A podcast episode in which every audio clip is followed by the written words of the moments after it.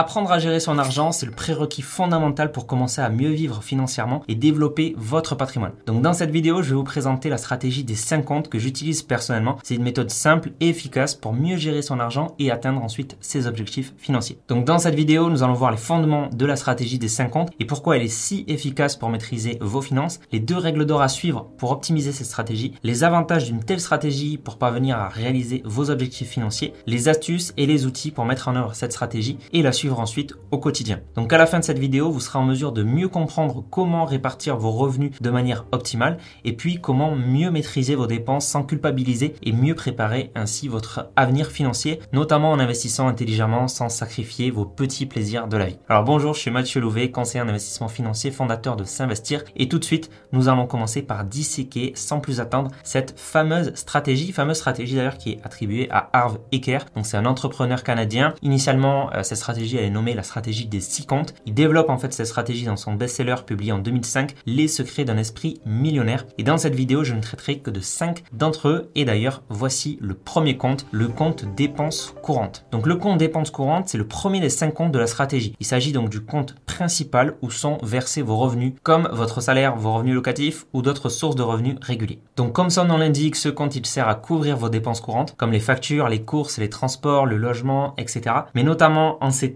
où l'inflation grignote notre pouvoir d'achat, il est très important de ne pas laisser trop de liquidités improductives sur ce compte. Donc c'est donc à partir de ce compte que vous devez répartir votre argent vers les autres comptes de la stratégie qu'on va voir ensuite. Donc une référence est de ne pas y laisser plus de 60% de vos revenus, le reste doit être dispatché sur vos autres comptes. Donc ce pourcentage de 60%, ça représente qu'une référence. Pour certains qui gagnent plus, les dépenses courantes pèseront moins dans l'assiette. Pour d'autres, ça peut peser plus, etc. Finalement, vous devez avant tout vous approprier le modèle pour l'adapter à votre situation personnelle et financière. Donc pour une personne qui gagne par exemple 2000 euros net par mois, on peut imaginer un budget de 1200 euros pour ses dépenses courantes avec un budget évidemment plus important pour l'alimentation et le logement. Évidemment, bien gérer votre compte courant, ça vous évitera de dépenser plus que ce que vous gagnez et de ne surtout pas vivre au-dessus de vos moyens. Aussi, eh bien, essayez petit à petit d'augmenter votre taux d'épargne si possible en diminuant le poids de vos dépenses courantes. Voyons maintenant le deuxième des cinq comptes de la stratégie, l'épargne de précaution. Donc aussi appelé le fonds d'urgence, ce compte il est primordial pour faire face aux imprévus et aux dépenses inattendues. On a tous déjà connu un souci qu'on n'avait pas forcément anticipé,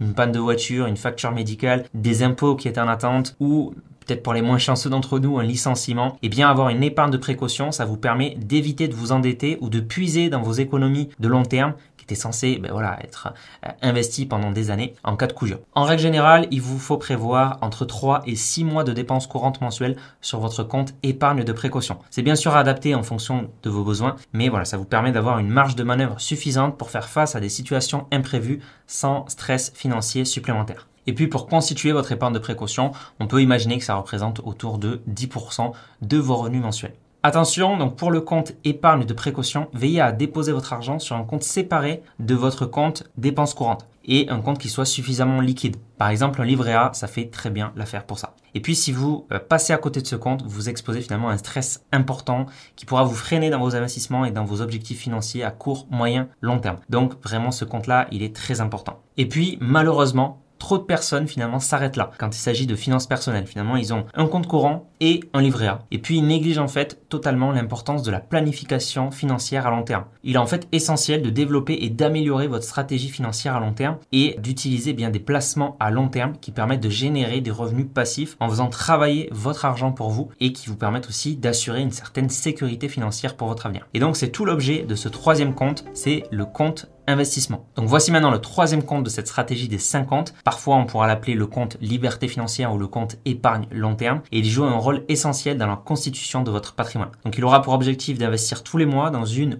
plusieurs classes d'actifs en fonction d'un projet clair et défini, retraite, achat de résidence principale, changement de métier, etc. Alors à titre personnel, moi j'investis dans des actions en bourse, des obligations, de l'immobilier papier, des crypto-monnaies, du crowdfunding, etc. Et donc euh, l'ensemble de mes investissements représente aujourd'hui autour de 225 000 euros. Le but de ce compte, ça va vraiment être de faire fructifier votre argent sur le long terme en bénéficiant de la croissance des marchés et des intérêts composés. Et donc une fois que vous aurez déjà constitué votre épargne de précaution, eh bien une bonne référence est d'allouer au moins 10% de revenus au compte investissement. Si vous avez des difficultés au début, c'est normal, essayez avec 5% de vos revenus par exemple. Et puis, plus cette allocation sera grande sur votre compte investissement et plus vite vous atteindrez vos objectifs. Donc voici aussi quelques conseils pour réussir à atteindre vos objectifs grâce à ce compte. 1. Élaborer une stratégie d'investissement en fonction de vos objectifs, de votre tolérance au risque et de votre horizon d'investissement. Diversifiez vos investissements pour réduire les risques et maximiser les rendements. Et puis investissez régulièrement, même de petites sommes pour profiter de la stratégie du DCA et lisser ainsi les du marché. Le quatrième compte maintenant, c'est celui du compte de formation. C'est un compte que j'apprécie tout particulièrement.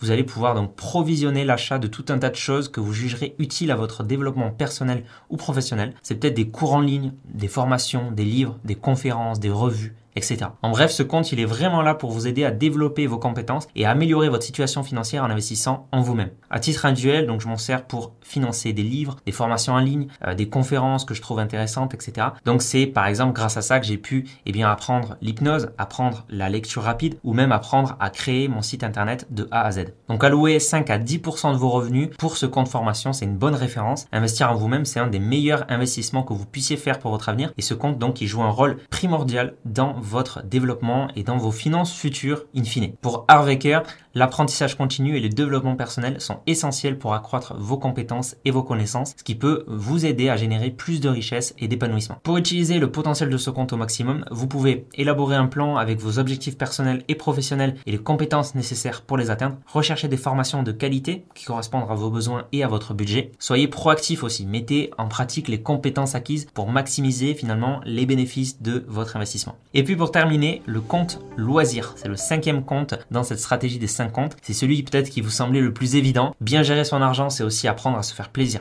Donc le compte loisir, c'est destiné à financer vos activités de plaisir, de détente, de divertissement, comme les sorties, les voyages ou vos passe-temps. Profitez de la vie sans culpabiliser, sans mettre en péril votre sécurité financière. Voilà finalement la finalité de ce compte. Il y a aussi les dons en faveur d'organisations caritatives ou d'associations qui peuvent également être financés par ce compte. Comme le souligne Harvecker donc dans son livre, donner de l'argent, du temps ou de l'énergie à ceux qui en ont besoin, ça peut attirer davantage de bonheur et de richesse dans votre vie. Pour lui, il faudrait même en faire un sixième compte dédié aux dons.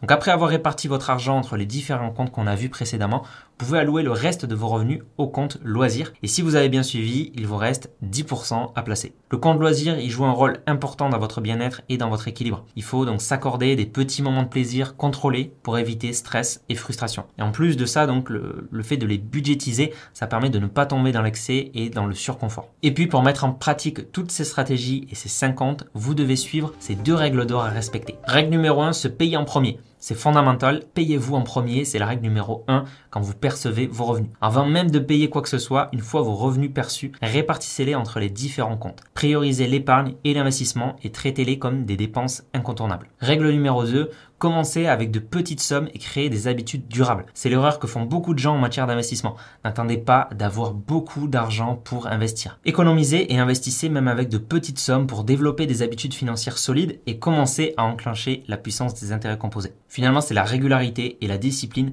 qui sont essentielles pour gérer efficacement vos finances. En suivant ces règles, vous pourrez adapter le modèle théorique des 5 comptes à votre situation personnelle et optimiser vos finances pour assurer votre sécurité financière à long terme. Si vous n'êtes toujours pas convaincu de cette méthode, et eh bien voici les bénéfices de la stratégie des 5 comptes. Premièrement, elle vous permet de structurer vos finances et de mieux maîtriser vos dépenses. En fixant un budget pour chaque compte, vous évitez donc de dépenser plus que ce que vous pouvez vous permettre. Ensuite, elle encourage l'épargne de précaution et l'investissement régulier. Et puis, elle vous incite aussi à vous développer et à investir en vous-même. Enfin, elle facilite l'atteinte de vos objectifs financiers en répartissant efficacement votre argent. Donc les pourcentages vous permettent en fait d'ajuster la répartition, quel que soit le montant de vos revenus et quelle que soit leur fluctuation finalement. Certains pourront être tentés par exemple de dépenser plus et de manière impulsive lorsque vos revenus augmentent. Avec cette méthode, chaque compte est alimenté proportionnellement à l'évolution de vos revenus. Donc si vous gagnez plus, eh bien vous allez épargner plus. Donc finalement, la stratégie des 5 comptes, c'est une méthode à la fois puissante et flexible pour optimiser la gestion de votre argent. En répartissant vos revenus entre diverses catégories, vous équilibrez dépenses courantes, épargne, investissement, développement personnel et plaisir.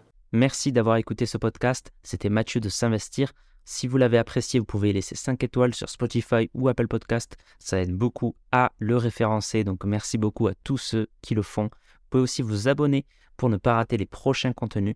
Et si vous souhaitez aller plus loin, vous avez des liens en description vous pouvez aussi visiter le site s'investir.fr. On se dit à la prochaine.